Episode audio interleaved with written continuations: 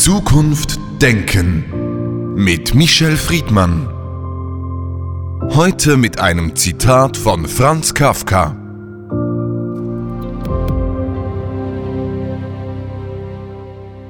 Der Grundsatz, nach dem ich entscheide, ist, die Schuld ist immer zweifellos. Michel Friedmann, Franz Kafka stellt in dem Raum, die Schuld ist immer zweifellos. Ist die Schuld wirklich immer zweifellos, eindeutig? Nichts ist zweifellos. Der Mensch lebt vom Zweifel und Zweifellosigkeit hat oft etwas mit Beschränktheit zu tun. Der Zweifel ist der Sauerstoff des Denkens.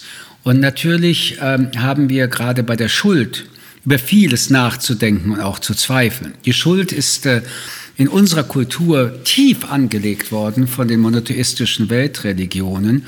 Die Urschuld Adam und Eva, dann Kain und Abel, das prägt das Schuldverständnis und auch die Kultur, wie wir über Schuld nachdenken, wie wir Schuld sanktionieren, wie wir uns durch Erbsünde an sich als Mensch schuldig fühlen.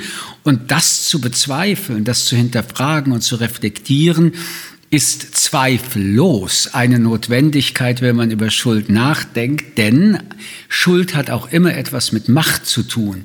Wer definiert, wann und warum jemand sich schuldig macht und vor allen Dingen über die Sanktionen, die danach folgen. Deswegen, ich wage es, ich widerspreche Franz Kafka.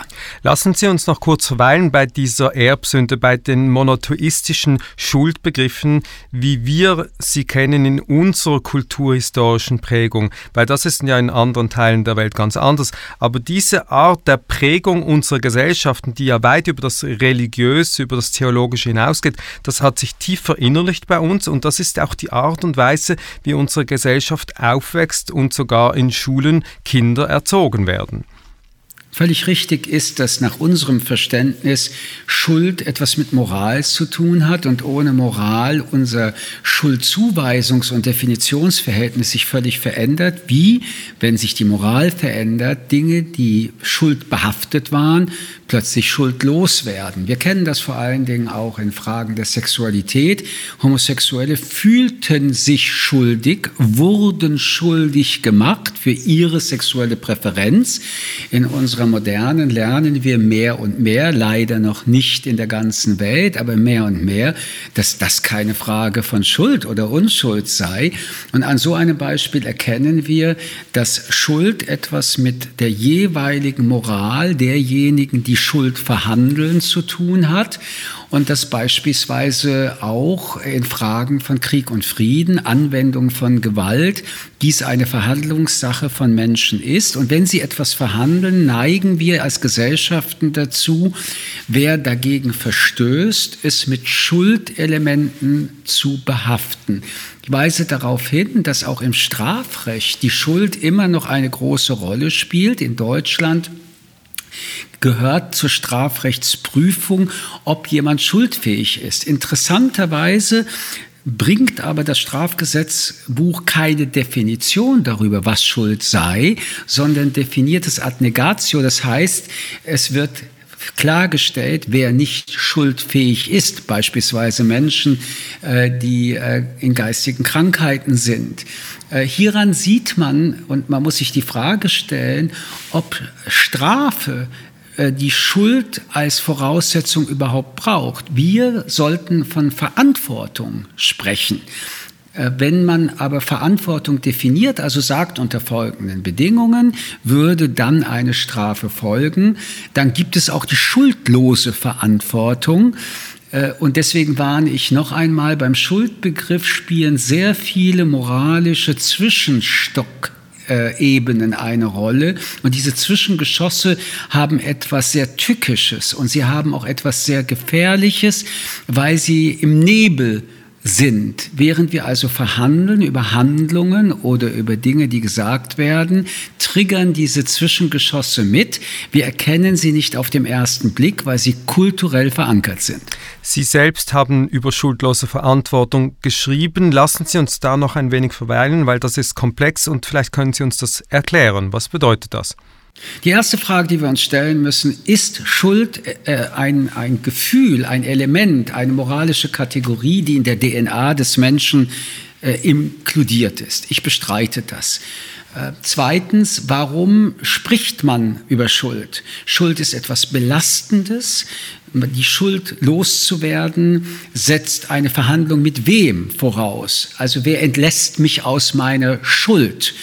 Und letztendlich ist es eine undefinierte Kategorie. Äh, diese undefinierte Kategorie ist immer und permanent im Wandel, nicht nur in der Zeit, Beispiele haben wir gerade angesprochen, sondern auch in unserer Gegenwart. In unterschiedlichen Kulturen werden Handlungen, werden Haltungen ganz unterschiedlich bewertet. Es gibt also Teile der Welt, da wird es mit Schuld beladen, andere ohne. So gesehen stelle ich mir die Frage, ob wir nicht von der Schuld ein Stück zurückgehen sollten und uns eher auf Kategorien wie Verantwortung konzentrieren sollten. Wenn wir unterstellen, dass der Mensch für seine Entscheidungen verantwortlich ist und verantwortbar gemacht werden kann. Und übrigens spielt dabei überhaupt keine Rolle, ob wir den freien Willen akzeptieren oder die Determinierung des Menschen anders sehen, denn es ist dieser Mensch in seiner Gesamtheit, in seinem Gehirn, in seiner Einmaligkeit, der Entscheidungen trifft. Und wenn wir in einer Gesellschaft leben, die sich auf Regeln einigt, die sie auch wieder ändern kann, dann ist der Vertrag, den wir miteinander schließen, dass der Bruch dieser Regel sanktioniert wird. Das ist auch etwas, was wir alle wissen und wir uns auf diese Sanktionsebenen geeinigt haben. Also kann ich auch ohne Schuld Menschen zur Verantwortung ziehen. Das erleichtert die Debatte, weil mit der Schuld dann doch Kategorien wieder eingeführt werden, die in ihrer Nach Forschung, in ihrer Nachweisbarkeit, in ihrer Stringenz nicht dieselbe Konsequenz und Logik haben müssen, wie das, was wir gerade diskutiert haben. Das heißt aber auch, dass Schuld ein normatives Element einer Gesellschaft hat, etwas, das von allen gleichwertig sozusagen zu akzeptieren sein muss, weil sonst kann man sich ja darauf nicht einigen, was ist die Schuld, wer ist schuldig und die Verantwortung kann man nicht ins Verhältnis zur Schuld setzen. Und da das eben nicht geht, müssen wir uns von der Schuld ein Stück mehr verabschieden. Das tun wir auch in den modernen Gesellschaften. Noch einmal, Schuld hat etwas außerordentlich Machtvolles. Wer bestimmt, nach welchen Kriterien und warum ich schuldig werde und was steckt in dem Begriff, ich bin schuldig, ich habe Schuld auf mich geladen, und deswegen, ja, Sie haben recht, wir müssten uns alle darauf einigen. Und dann sind wir ganz tief in einer Moraldebatte, die ja auch in unserer Gegenwart primär noch von Religionsgemeinschaften getriggert und verhandelt werden. Ich bin nicht der Meinung, dass Menschen für ihr Handeln sich schuldig fühlen sollten. Sie sollten sich verantwortlich fühlen. Das bringt ihnen übrigens Autonomie zurück. Verantwortung ist ein Begriff, der Autonomie ausdrückt. Schuld ist eher ein Begriff, und das hat ja Kafka in einer anderen Zitatebene formuliert, indem er gesagt hat, Menschen werden schlecht und schuldig, weil sie reden und handeln, ohne die Folgen ihrer Worte und Taten vorauszusehen.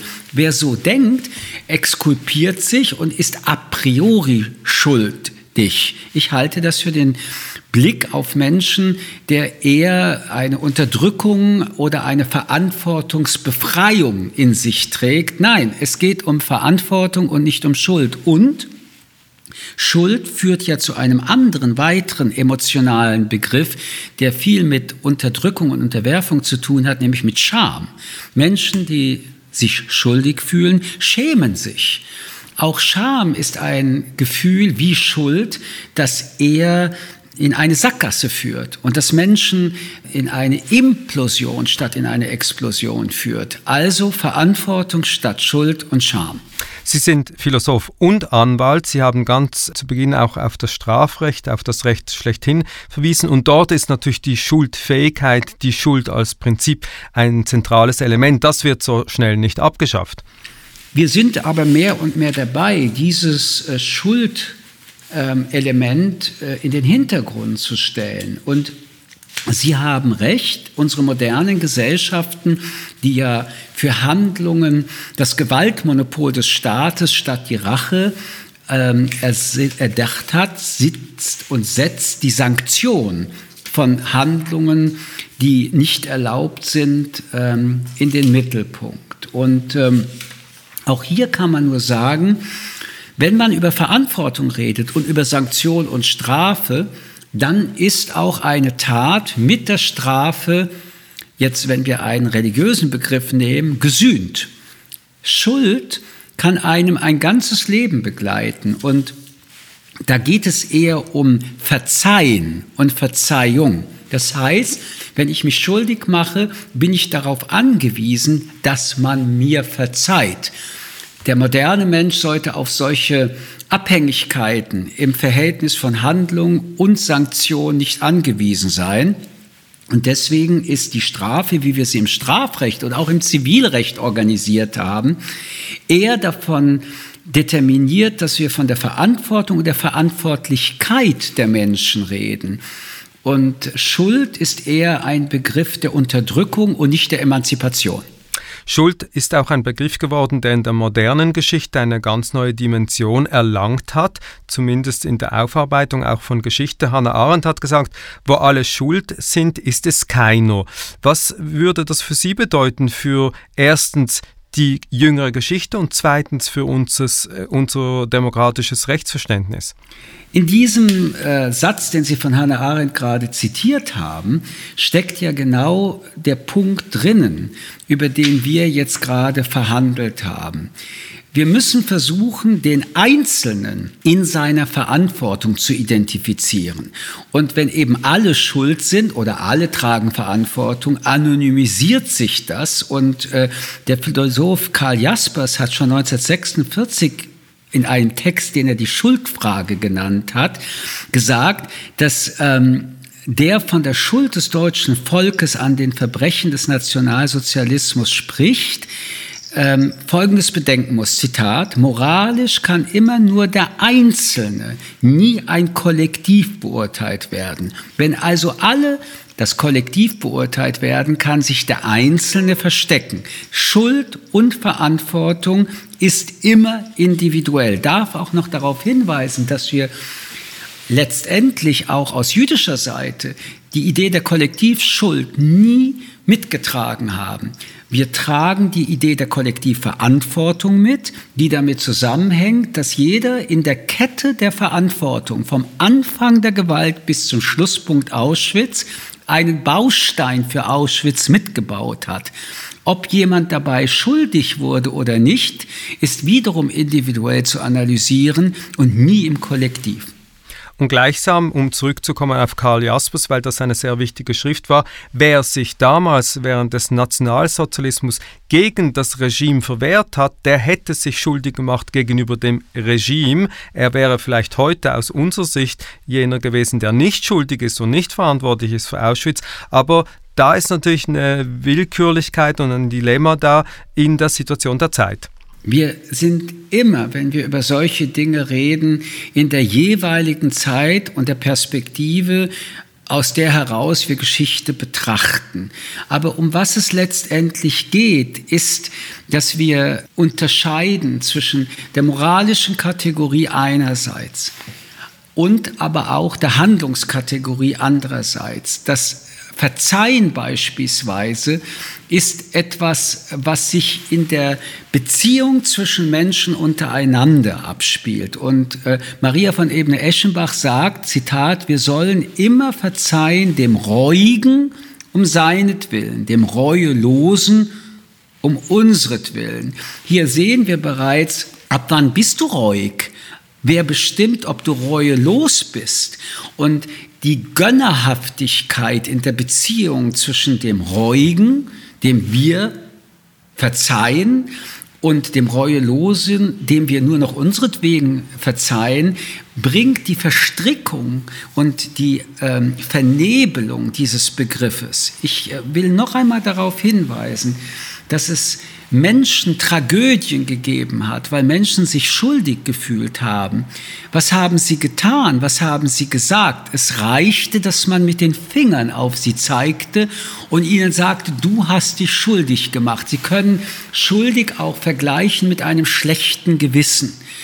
Äh, ich neige dazu, in der modernen, in der Emanzipation, in der wir leben, diesem Begriff eher viel Unglück zuzuweisen als viel Glück, was es den Menschen angetan hat. Das würde auch bedeuten, dass die Befreiung von Schuld eine Art von Ausbruch oder eine An ein Anfang von Autonomie ist, wie wir es übrigens auch bei Kafka sehen, der sich durch die Briefe an seinen Vater letztlich von dieser Schuld befreit und äh, als Individuum in die Autonomie übergeht. Autonomie setzt eine kritische Reflexion mit all dem zusammen, was wir in unserer Erziehung, in unserer Kindheit, aber auch in der Gesellschaft, in der wir leben, erlebt haben, welche Handlungen oder Nichthandlungen mit diesem Element von Schuld behaftet wurden. Man muss noch mal darauf hinweisen, dass die Handlung und das Motiv von Menschen dass der Mensch in seiner Differenziertheit und der Mensch in seiner eigenen normativen Skalierung ähm, eine andere Perspektive haben kann als die Menschen, mit denen er jetzt lebt oder vielleicht vorher gelebt hat. Das Beispiel der sexuellen Orientierung zeigt das, wie ich finde, sehr plakativ und trotzdem umso eindringlicher. Sie können auch die moralische Kategorie der Ehe und der Trennung in der Ehe nehmen. Wenn ein Partner mit einem Dritten in eine Beziehung tritt, in eine Lebensbeziehung, in eine Liebesbeziehung, neigt man ja auch dazu zu sagen, wie konntest du deinen Partner verlassen? Du hast dich jetzt schuldig gemacht. Mit einer solchen Betitelung wird der Mensch in Ketten gelegt. Die Rechtfertigungsebenen werden deutlich verschoben ich bin in der Bringschuld, mich zu befreien. Wie kann ich das denn tun, wenn alle sagen, pfui, wie kann man so etwas machen?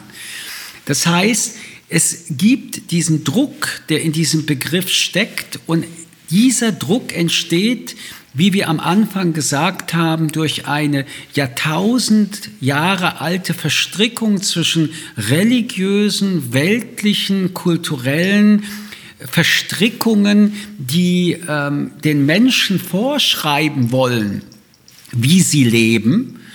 Und das erste und letzte Mittel, ihm zu unterdrücken, ist, ihm in Schuld zu legen, Ketten anzulegen, aus denen übrigens sich der Einzelne gar nicht befreien kann, sondern nur von anderen erlöst werden kann. Also wenn ich dir die Schuld erlasse, und Schuld hat was mit Schulden zu tun, Erst dann kann ich mich wieder erhobenen Hauptes bewegen und in dieser Gesellschaft wieder ein Teil der Gesellschaft werden. Ich warne zutiefst davor. Gleichzeitig möchte ich deutlich machen, dass das kein Gegenplädoyer von moralischen Kategorien ist. Im Gegenteil.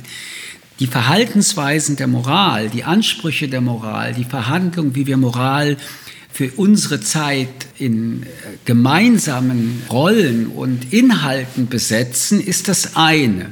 Die Sanktion, die mit, der, mit dem Vorwurf Schuld konnotiert ist, ist allerdings eine, die nicht zu mehr Moral führt, sondern zu mehr Unterdrückung. Michel Friedmann, vielen Dank für das Gespräch. Gerne. Zukunft Denken mit Michel Friedmann. Ein Podcast des jüdischen Wochenmagazins Tachles.